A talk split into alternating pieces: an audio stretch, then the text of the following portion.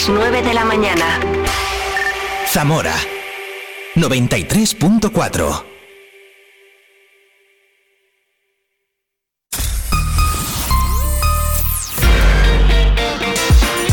Vive la mañana Zamora con Patria Alonso. Good morning, everyone. Vive la mañana.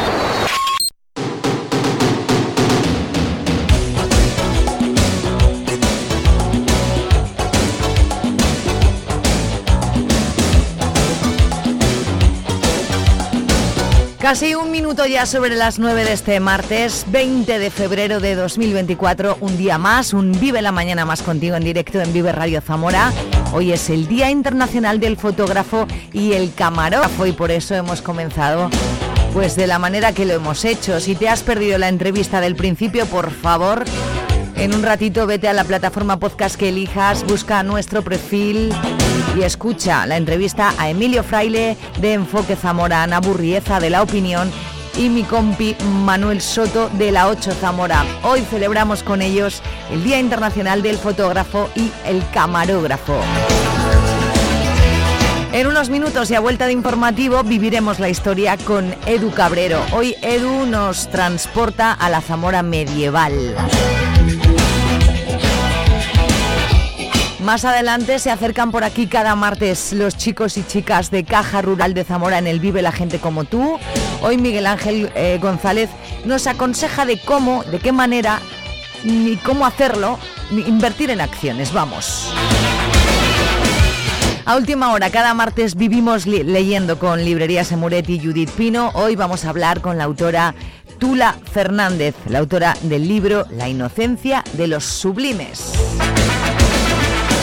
Todo esto con música, con información, con entretenimiento, compañía, tú a un lado, yo a otro. En Vive Radio Zamora esto es Vive la Mañana. Bienvenido, bienvenida. No es verdad, ángel de amor, que en esta Oscar, la orilla. ¿Qué te pasa? ¿Qué pasa? Esto es poesía, es poesía. Claro, pero tú eres el chico de deportes de Vive Radio. Pero es que los lunes y los viernes en Vive Radio, Vive el Deporte, es poesía del deporte. Ah, amigo. ¿Qué te parece? Los lunes y los viernes a las 10 y cuarto. 10 y cuarto, Vive el Deporte en Vive Radio.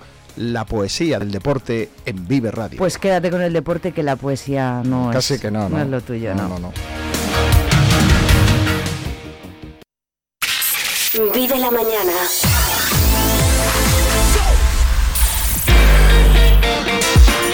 Vive la información en Vive Radio Zamora con Patria Alonso.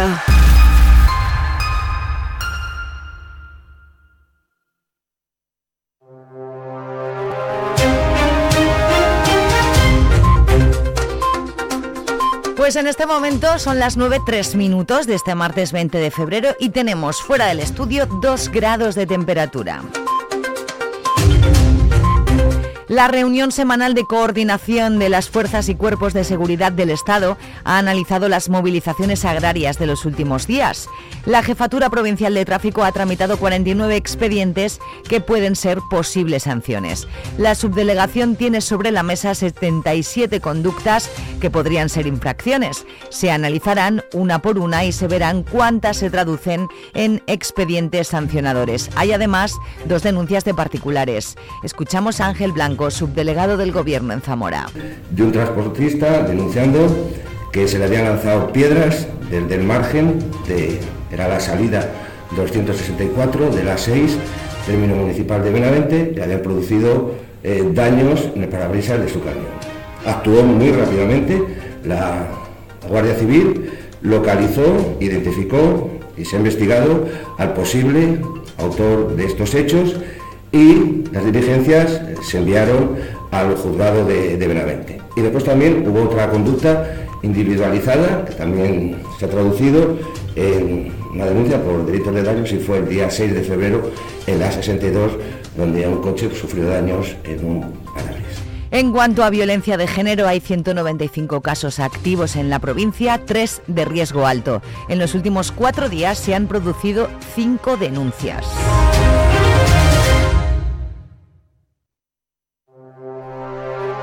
La Consejería de Presidencia interviene 7 millones y medio de euros para mejorar los servicios públicos en los pequeños municipios de Zamora.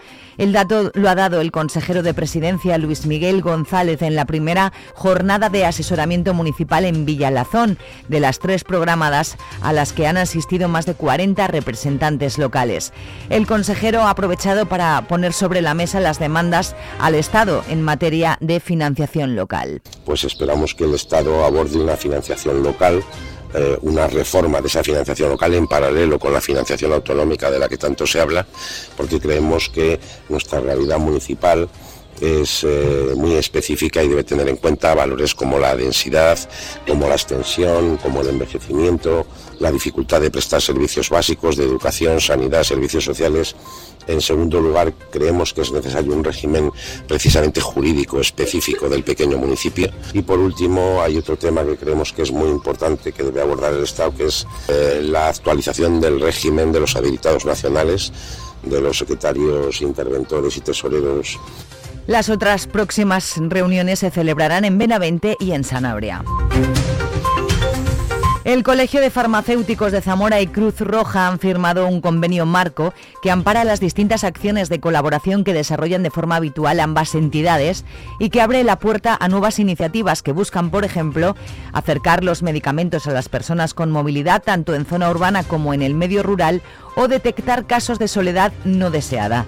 Juan Prieto es presidente del Colegio de Farmacéuticos en Zamora. Intervenir en soledad no deseada, en la lucha contra la violencia de género, colaborar en la detección y búsqueda de personas desaparecidas, son actuaciones que ya se hacen y que se pueden potenciar con el conocimiento y el intercambio de información y las sinergias que hallemos y potenciemos desde ambas instituciones.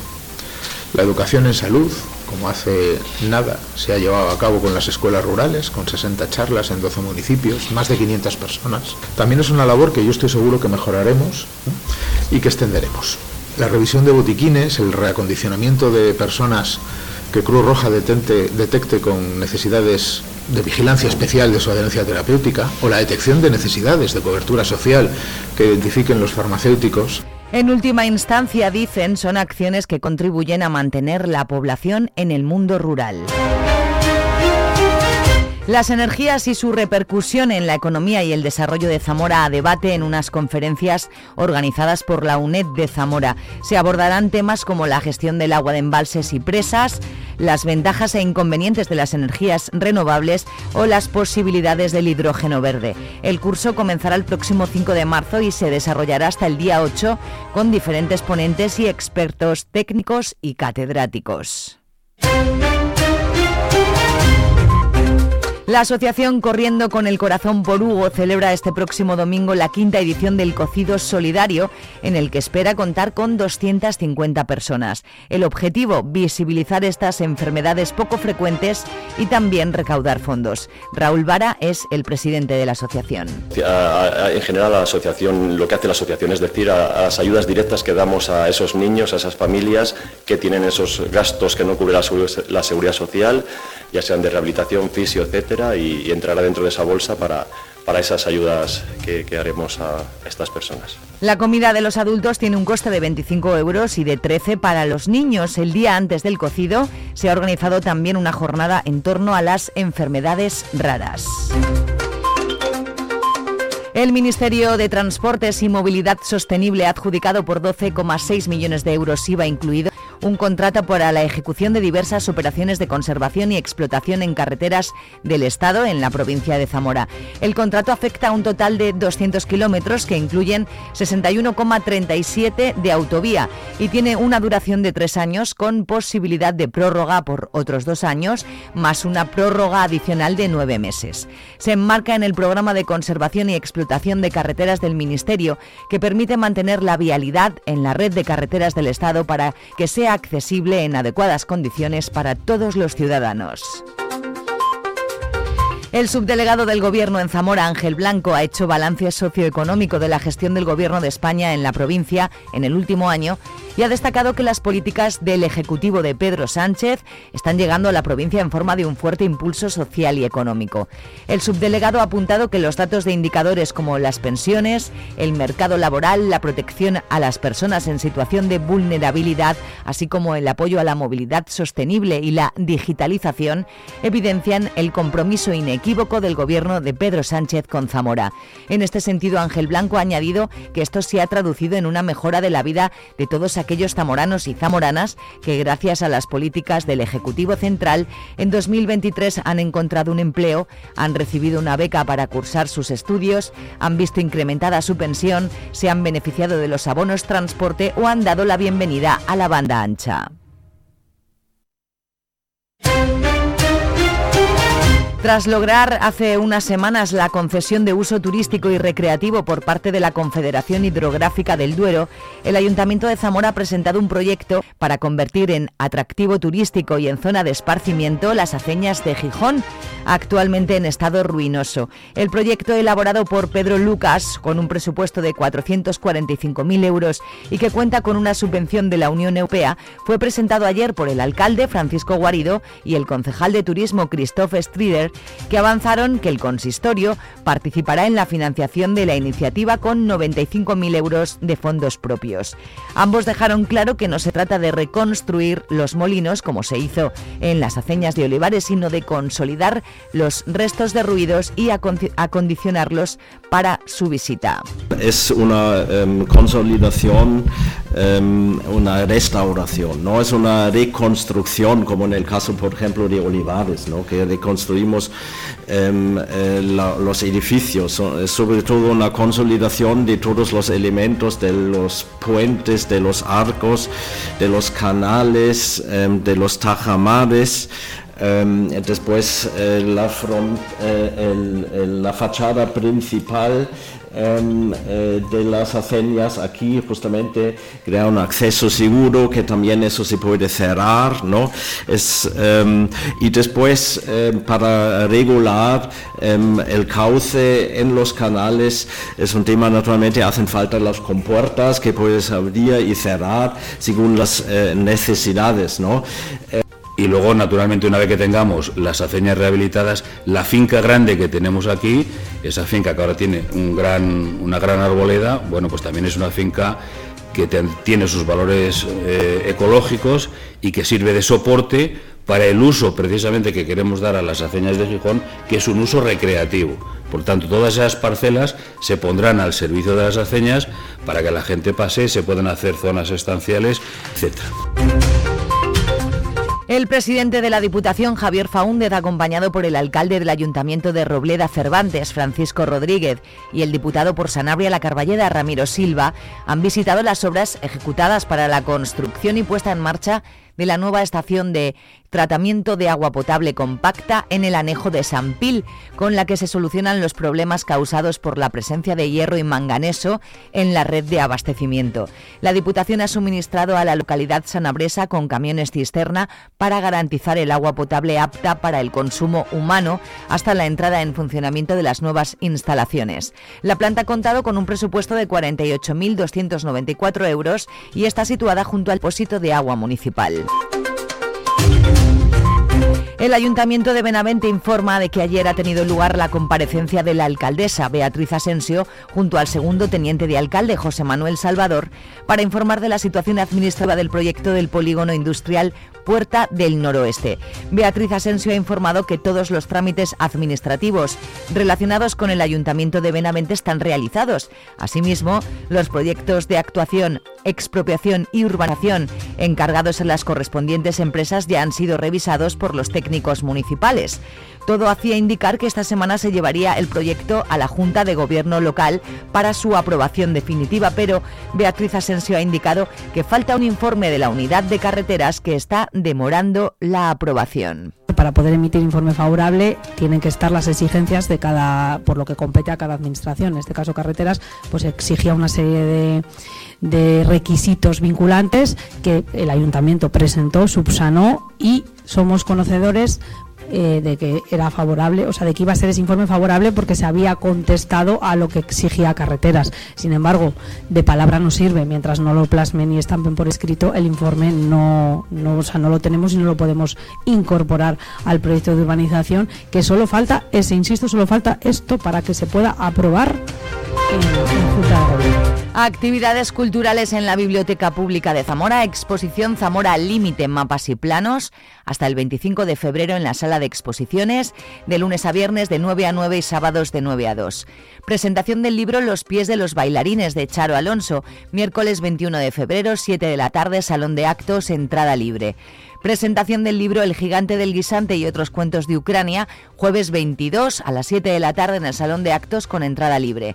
Segundos conciertos de música tradicional con Tradinova, viernes 23, 7 de la tarde Salón de Actos con entrada libre.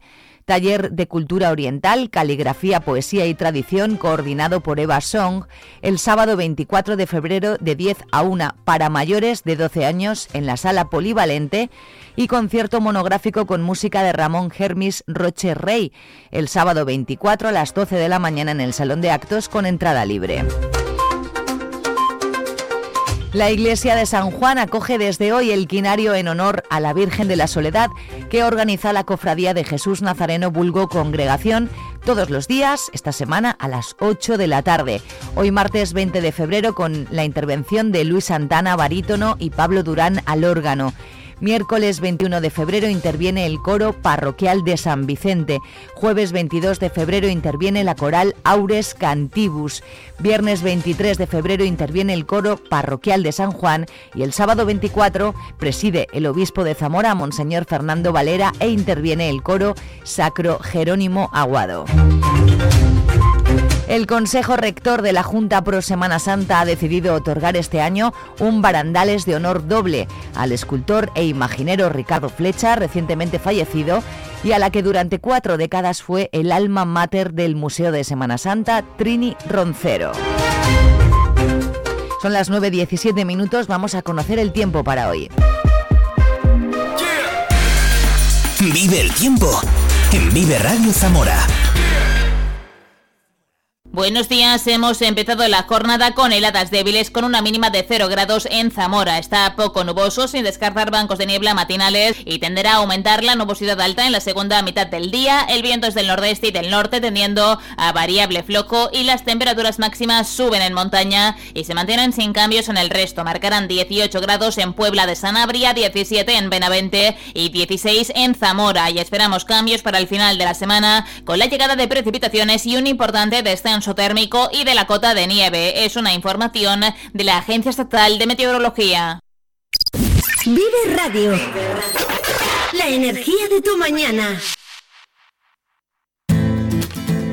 Llegan los descensos térmicos, llegan las lluvias, vamos a disfrutar de, estos, de estas temperaturas tan agradables que tenemos estos días. He visto una luz, hace tiempo Venus se apagó He visto morir una estrella en el cielo de Orión. No hay señal, no hay señal de vida humana y yo, perdido en el tiempo, perdido en otra dimensión.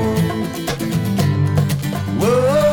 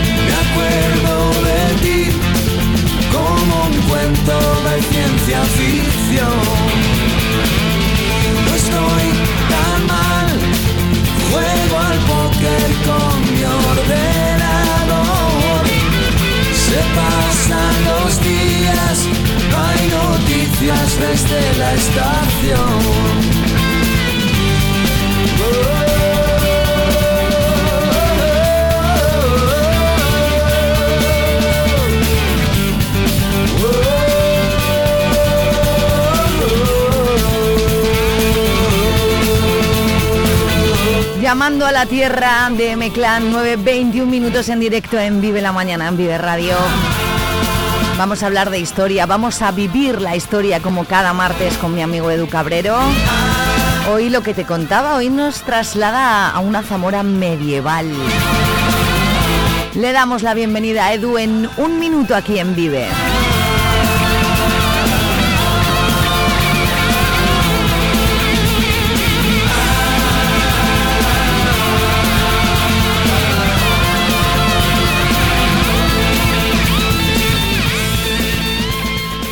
El 24 de febrero tienes una cita en Benposta, Portugal, con las tradiciones ancestrales. Ven a disfrutar de uno de los mayores encuentros internacionales de mascarados, caretos y gaiteiros, con la participación de más de 60 grupos procedentes de España, Portugal, Italia y Bulgaria. Mercado de productos artesanos, exposiciones, jornadas divulgativas, animación musical y mucho más. Organiza la Cámara Municipal de Mogadouro, la Junta de Freguesía de Benposta, la Asociación Mascho Calleiro y la Agrupación Europea de Cooperación Territorial Duero Douro.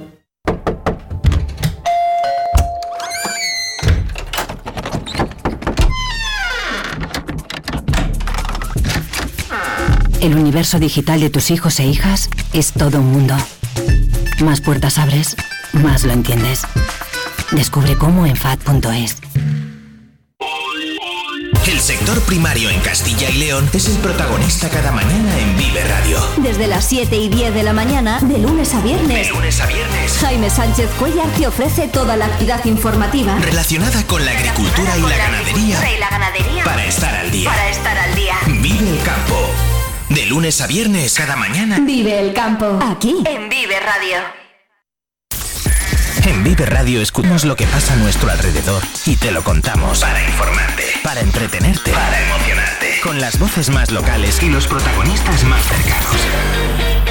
Vive tu ciudad, tu provincia. Vive su cultura, su música, su actualidad, su deporte, sus gentes. Vive lo tuyo. Vive tu radio. Vive Radio. Zamora 93.4.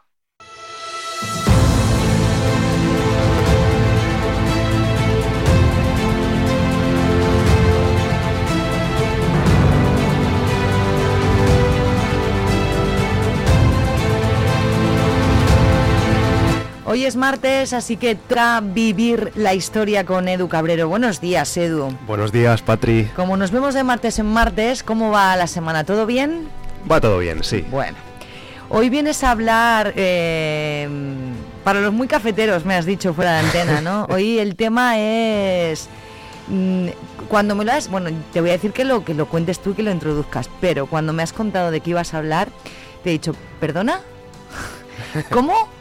Pues no, pues vas a hablar de algo que ha sido importante para nuestra ciudad, ¿no? En realidad. Sí, eh, entonces nos vamos a ir a la Edad Media. Es que nos vamos a ir a la Edad Media hoy. Porque no vamos a ser de viajar. otro modo.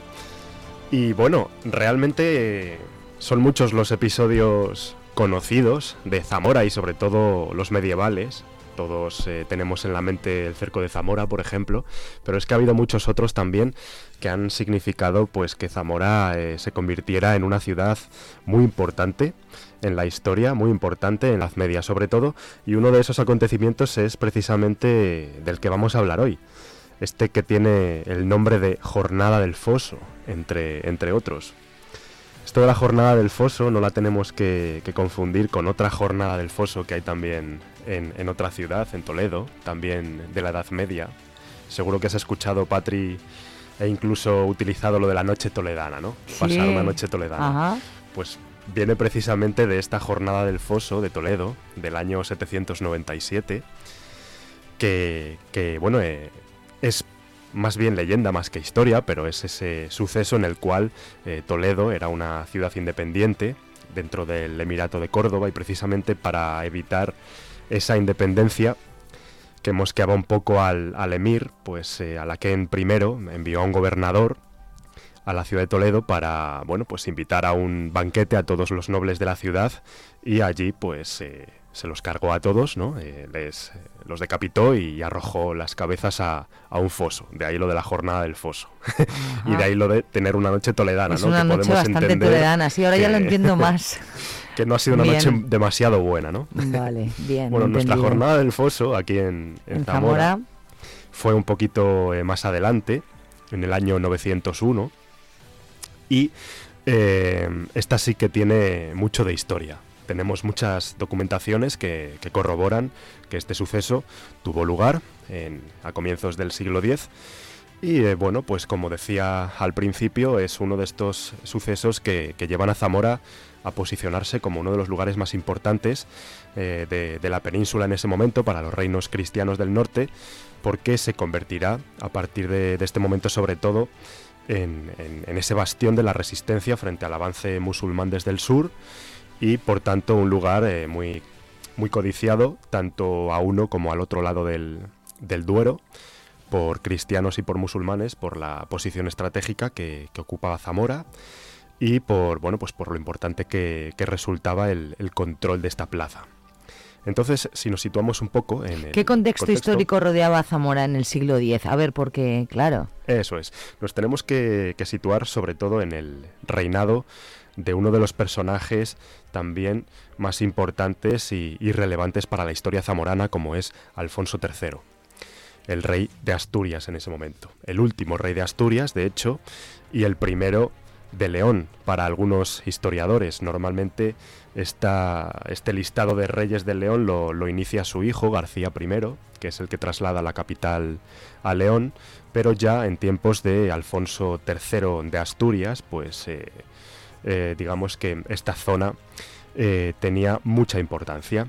Su reinado fue bastante extenso, ocupó los años del 866 al 910 y entre otras cosas Alfonso III pues eh, fue conocido o, bueno resultó relevante para la historia porque fue el que impulsó de alguna manera ese entendimiento de los reyes de los reinos cristianos del norte como como posible imperio frente al invasor musulmán, frente al enemigo eh, del Islam. Y de hecho, aunque de manera póstuma, pues eh, en muchas crónicas Alfonso III aparece como imperator, como emperador.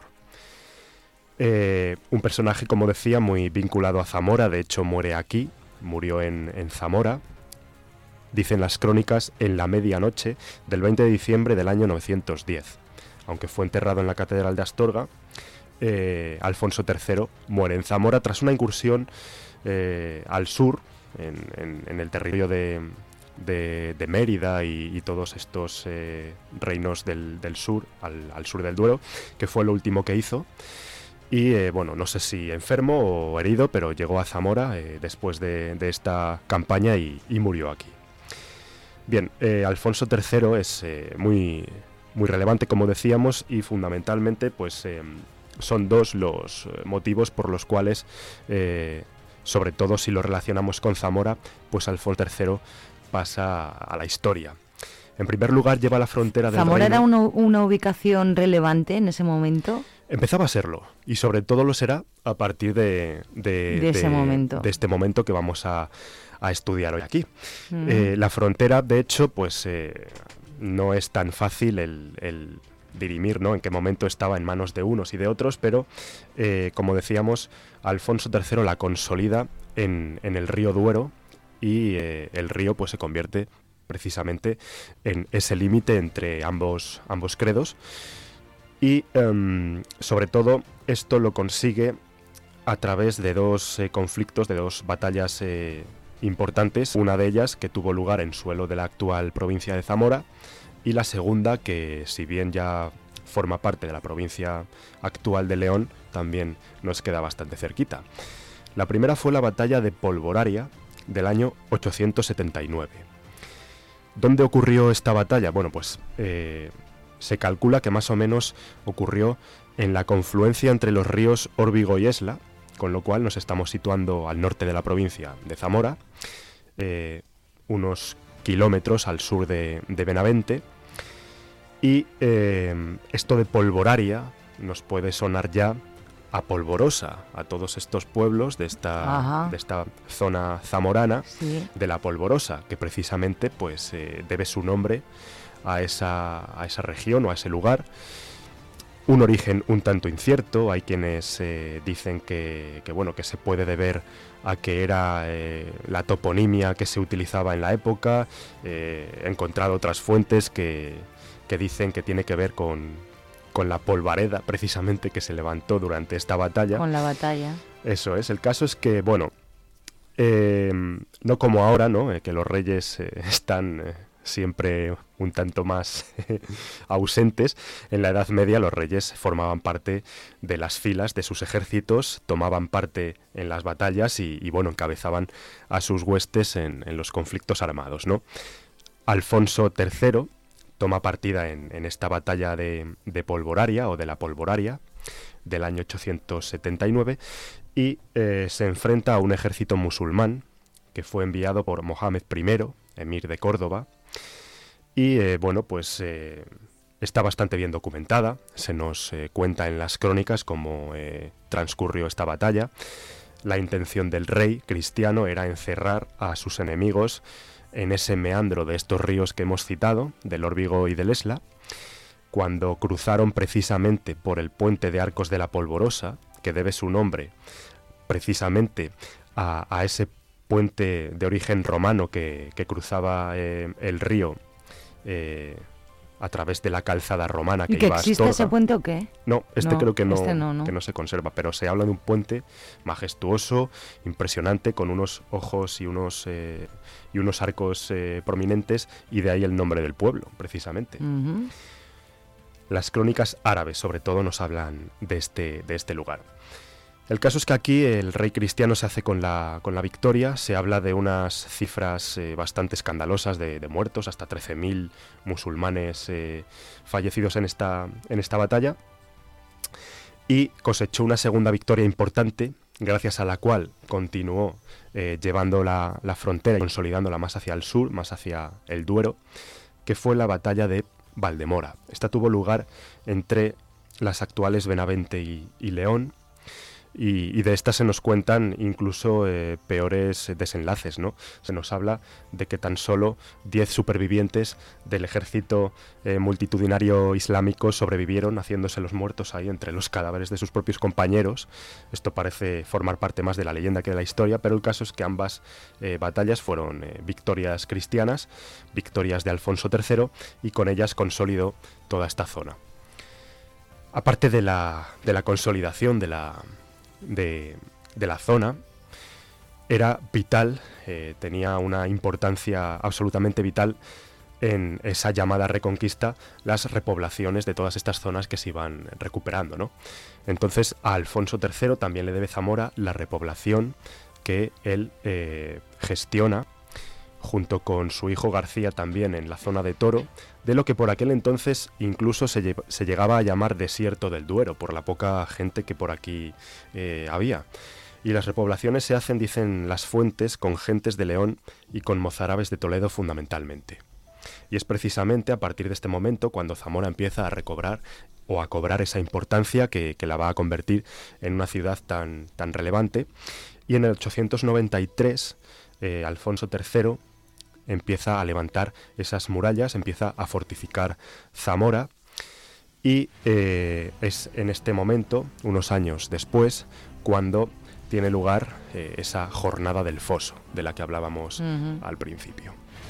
Bueno, eh, Alfonso III, un personaje muy elogiado por muchos historiadores, a citar, por ejemplo, Sánchez Albornoz, quien fuera presidente de la Segunda República en el exilio, que de él decía que había conseguido pues eh, otorgar la forja de España y de lo hispano, ¿no?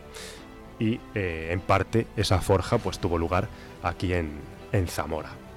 Bien, como decíamos antes, la, jornada del foso es solo uno de los nombres que tiene esta batalla, que tiene lugar eh, pues a las puertas de Zamora, junto a las murallas. Tiene otros nombres, la derrota de Valorio, según las fuentes musulmanas, o el Día de Zamora, que es como se conoce más eh, comúnmente a este conflicto que tuvo lugar en el 901. ¿Cuáles son las fuentes que nos informan de este acontecimiento? Bueno, pues fundamentalmente son dos, la crónica de San Piro y la crónica de Ben Hayyan. La primera es una fuente considerada por los medievalistas como poco fiable, muy influenciada por los intereses de su autor, que fue San Piro, un personaje también vinculado a Zamora, puesto que se cree que podría tener origen zamorano, aunque no está corroborado. Este San Piro fue obispo de, Astorga entre los años 1034 y 1041, y esta crónica que nos dejó es un documento importante que cubre los acontecimientos que a él le, le parecieron más relevantes entre los años 866 y 982. Entonces pilla ese año de 901 del día de, Zamora. Pasa lo contrario con la crónica de Ben Hayyan, que este Ben Hayyan era un historiador hispano-musulmán, era contemporáneo precisamente a, San Piro, eh, los, eh, eh, legajos que nos, que nos deja, la crónica que nos, que nos lega, data más o menos de, los mismos años que, que la de San Piro, y esta es mucho más valorada y mucho mejor considerada por los historiadores expertos porque es una fuente, lo primero mucho más larga que la otra, que apenas es un texto muy breve, es muy, muy prolífica en detalles, es eh, una, una, crónica que, bueno, eh, está muy detallada, que nos habla de, muchos eh, puntos diferentes y por tanto los, los, historiadores la, la, consideran bastante fidedigna, sobre todo porque Em, se encarga básicamente... Arroja luz ¿no? sobre, sobre lo que sucedió más fidedigno que el otro, quieres decir. Eso es, y sobre todo pues por lo que los expertos eh, más eh, valoran y tienen en cuenta las fuentes, que es el hecho de que se limite a describir y no tanto a... Eh, pues sazonarla con sus propias intenciones y con sus mm. propias opiniones, ¿no? Entonces, esta crónica de, de Ben Hayyan nos, habla de diferentes cuestiones. Nos habla de la situación política del momento, nos, eh, nos deja bastante claro que Zamora en este momento se va a convertir en ese bastión de la resistencia frente al, frente al eh, avance islámico. Em, es una, una, fuente en la cual eh, pues se, exponen ¿no? los, los em, los puntos en los cuales los musulmanes eh, pues eh, quedan derrotados, ¿no? Los puntos, digamos, en los cuales ellos salen más mal parados, ¿no? También es algo a tener en cuenta a la hora de valorar cómo de eh, real y fiel era esta, esta crónica, ¿no? De hecho... ¿Habla de términos políticos, sociales o...? Sobre todo se limita a, a, lo que es una muy, muy pormenorizada descripción de lo que es el, conflicto bélico como tal. Pero, por ejemplo, pues se recoge el hecho de que las, eh, las fuentes musulmanas en las que él también se basa, pues eh, lamentaran tanto la pérdida de la plaza de Zamora, dejándonos claro que era un lugar muy importante en este, en este momento y que, sin embargo, pues eh, cayó de manos cristianas, ¿no? Fue arrebatada por sus enemigos. La situación geográfica también la describe eh, con muchísimo detalle. Se nos habla en todo momento de todos los, eh, los elementos del lugar eh, en el que transcurrió esta batalla. Se nos habla de ese vado, del río Duero, del valle de Valorio, de cómo eran las murallas. Es una fuente muy importante también en este sentido. San Piro, por su parte, por ejemplo, se dice, elogiaba demasiado a Alfonso III, ¿no? Lo tenía como eh, más reverenciado y por eso pues su fuente se puede considerar un poco más contaminada a la hora de... Poco eh, objetivo. Sí, exactamente. Bueno, nos tenemos que situar en un contexto en el cual en el seno del Emirato de Córdoba pues eh, había muchas rebeldías, había muchas discrepancias entre los diferentes líderes que tenían sus maneras diferentes de, querer afrontar las campañas sobre todo hacia el norte. Y en este sentido, pues eh, surge una figura, la de Ahmad Ben Muhammad, llamado el gato, y no lo sé por qué, eh, lo he buscado y no lo he encontrado, en la fuente tampoco de, del propio Ben Hayat se, se, especifica el porqué de este sobrenombre, pero lo que sí se nos dice es que era un personaje realmente arrogante. Como los gatos. Quizá por eso sea, ¿no? Los gatos son un poco así también. Sí. Bueno, eh, son maravillosos, pero son así. eso es. Pues citando algunos de los, eh, de los eh, fragmentos ¿no? de esta crónica en la que se nos especifica eh, por qué este Ahmad Ben Muhammad era tan arrogante, pues se decía que él, dice, prometiéndoles la conquista de Zamora a los suyos y la comarca situada detrás de ella, y diciéndoles que antes de que él llegara a la ciudad y sus soldados de vanguardia se acercaran a la última muralla, ya la tenía conquistada. Eso es lo que él prometía antes de llegar aquí a Zamora. El desenlace, como podemos eh, aventurar, fue del todo diferente. Eh, los cristianos aquí cosecharon una muy importante eh, victoria frente a ese ejército que no era ni mucho menos poca cosa. Se cuenta que tenía hasta 70.000 hombres, era un ejército muy multitudinario y sobre todo teniendo en cuenta que era mandado por un personaje que, había surgido pues de, una rebelión y que se había alzado pues como, como rebelde de, entre sus propias filas, ¿no? También hay que tener en cuenta que las, eh, las cantidades y las cifras que se nos aportan en, en, las, eh, en, los documentos están siempre un tanto exageradas y, bueno, eh, podemos considerar que a lo mejor no era tan eh, enorme este ejército. También se nos dice que en el bando cristiano había más o menos la misma cantidad de soldados, pero bueno, en cualquier caso hablamos de una batalla que tuvo pues una, una, importancia y una relevancia bastante alta y, que fue una batalla pues realmente sangrienta, ¿no? Alfonso III vuelve a estar al frente de, sus soldados en esta, en esta batalla. No quería ni mucho menos ceder la plaza de Zamora y eh, la valoró como importante la contienda y eh, pues eh, encabezó, como decíamos, él mismo a sus propias huestes. La batalla dura cuatro días y tengo aquí recogidos algunos de los fragmentos que nos hablan un poco del desenlace y del transcurso de la batalla. El primero de ellos em, se nos dice que, se puso en marcha el, ejército musulmán, un ejército que, estaba compuesto pues, por musulmanes que había ido eh, reclutando a lo largo de, toda la península, también apoyados por bereberes del norte de África.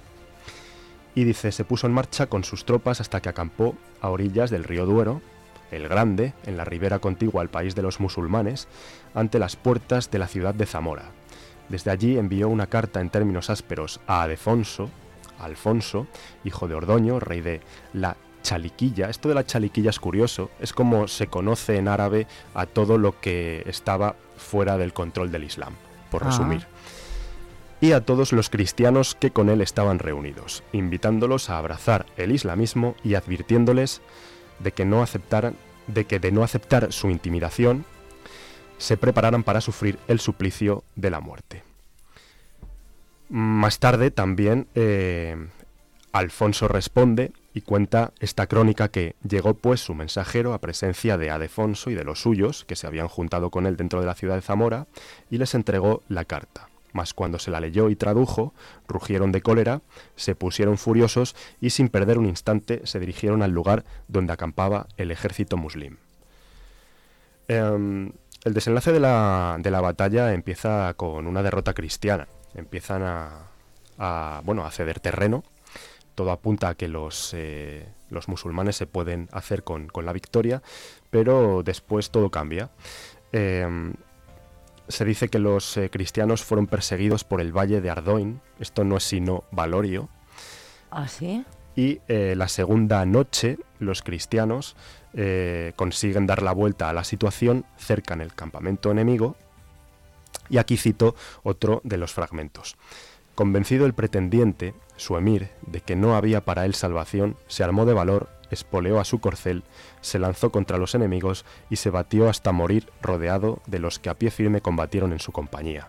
Es decir, viéndose ya eh, derrotado, este Ahmad ben Muhammad, el gato, pues eh, decide morir combatiendo y efectivamente pues eh, los, los, cristianos, el ejército cristiano se hace con, con la victoria el ejército musulmán es derrotado, muchos huyen, dicen las crónicas, y las cabezas de los enemigos eh, caídos, de estos eh, musulmanes, fueron repartidas en picas por las diferentes almenas de las murallas de, la ciudad de Zamora.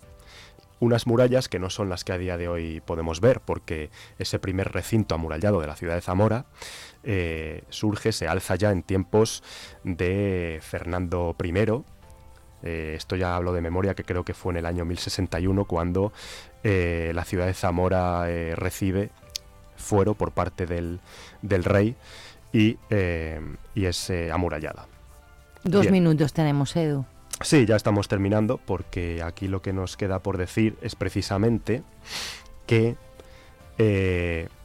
una de las cabezas de estos enemigos caídos que fueron repartidas por la muralla fue a parar a la puerta de Valborraz, encima de la puerta que, había eh, en ese lugar, en esta calle, y de la cual toma nombre, porque Valborraz no es sino Bab al-Ras en árabe, que significa la puerta de la cabeza, donde fue a parar puerta de la cabeza. Hay fotos de que hay una puerta ahí, es verdad, efectivamente. La del líder eh, musulmán de este momento.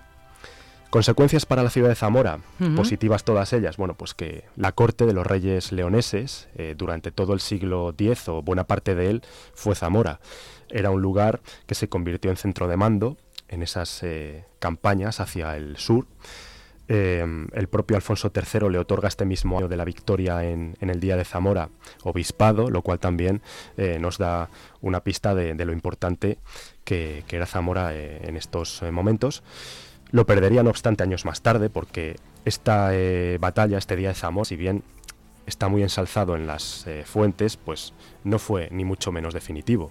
Los, eh, los musulmanes siguieron realizando incursiones tiempo después, pero lo que, lo que sí es seguro es que bueno, fue una, una, una importante victoria, que lo que consolidó fue que la ciudad de Zamora tenía la suficiente, eh, el suficiente poderío defensivo como para convertirse en bastión de esta resistencia y de ahí que también muchas eh, fuentes eh, nos presenten a Zamora como la Numancia de esta zona, que muchas veces había incluso confusiones acerca de si Numancia, que todos sabemos que, está en Soria, pues pudo estar aquí. Bueno, simplemente se debe a esta comparativa de esa resistencia que, que ofrecieron los zamoranos en este siglo X. Hombre, lo que está claro es que es importante comprender esta batalla para entender parte de nuestra historia y, yo, por ejemplo, no tenía ni idea. Pues sí, es, es, es algo curioso. Eh, ya digo que es un episodio quizás no tan conocido y sin embargo muy relevante. Em, importante, claro, por eso.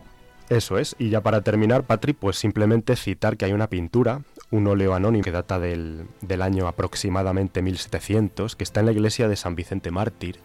Y ahí, entre otras cosas que, recoge la pintura, como el traslado de la Virgen de la Concha a Zamora, pues eh, se, representa también lo que fue esta batalla de, del Día de Zamora. Está ahí representada con, las murallas, con la En San Vicente. ¿Cuánto aprendemos, tío? Te vamos a subir el sueldo. Nada, es un placer. La verdad es que a mí la Edad Media me encanta. Me encanta. Y, bueno, esto era un, episodio que teníamos que traer a Vive la Historia obligatoriamente. Pues, pues muchísimas gracias por traernos este episodio que, que a lo mejor le, muchos oyentes de Vive le pasa como a mí que no conocían, así que ya sabemos algo más de nuestra historia y para eso estás tú aquí cada martes, para vivir la historia con nosotros y te agradezco mucho que estés, Edu. Un placer, Patri. Que tengas buena semana. Igualmente. Chao.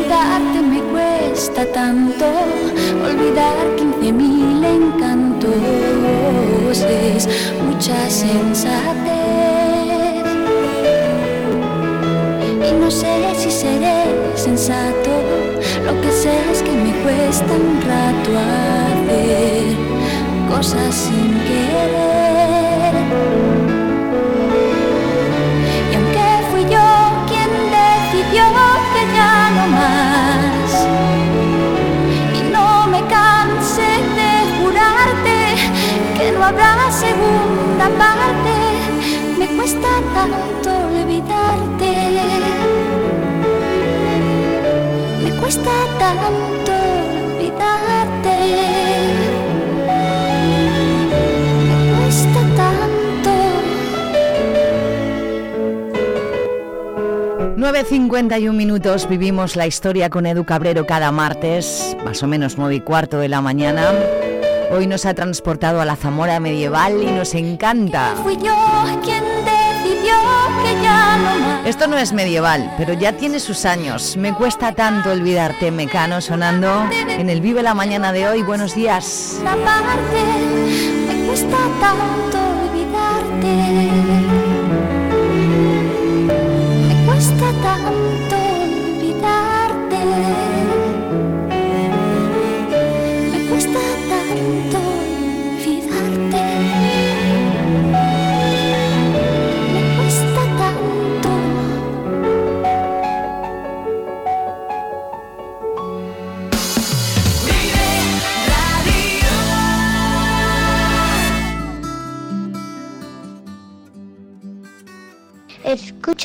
Vive la Mañana con Pati Alonso en la plataforma de podcast que prefieras. Hoy le pido a mis sueños que te quiten la ropa, que conviertan en besos todos mis intentos de morderte la boca. Y aunque entiendo que tú siempre tienes la última palabra en esto del amor.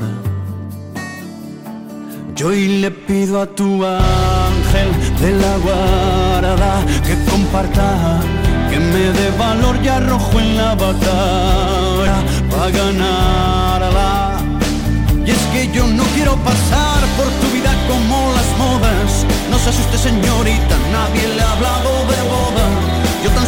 Quiero ser las cuatro patas de tu cama, tu guerra todas las noches, tu tregua cada mañana. Quiero ser tu medicina, tus silencios y tus gritos, tu ladrón, tu policía, tu jardín con enanitos. Quiero ser la escoba que en tu vida barra la tristeza. Quiero ser tu incertidumbre y sobre todo tu certeza. Hoy le pido a la luna que me alargue esta noche que alumbre con fuerza este sentimiento y baile en los corazones. Y aunque entiendo que tú serás siempre ese sueño que quizás nunca podré alcanzar. Yo hoy le pido a tu ángel de la guarda que comparta, que me dé valor y arrojo en la batalla para ganarla. Y es que yo no quiero pasar por tu vida como las modas. No se asuste señorita, nadie le ha hablado de boda. Yo tan solo quiero ser las cuatro patas de tu cama. Tu guerra todas las noches, tu tregua cada mañana. Quiero ser tu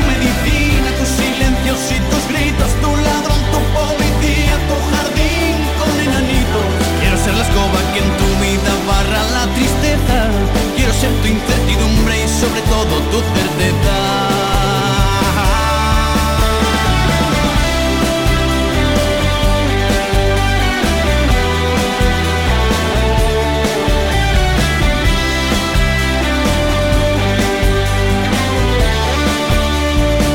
Y es que yo quiero ser el que nunca olvida tu cumpleaños. Quiero que seas mi rosa y mi espina aunque me hagas daño ser tu carnaval, tus principios y tus finales. Quiero ser el mar donde puedas ahogar todos tus males. Quiero que seas mi tango de Gardel, mis octavillas, mi media luna de miel, mi blues, mi octava maravilla. El baile de mi salón, la cremallera y los botones. Quiero que lleves tu falda y también mis pantalones.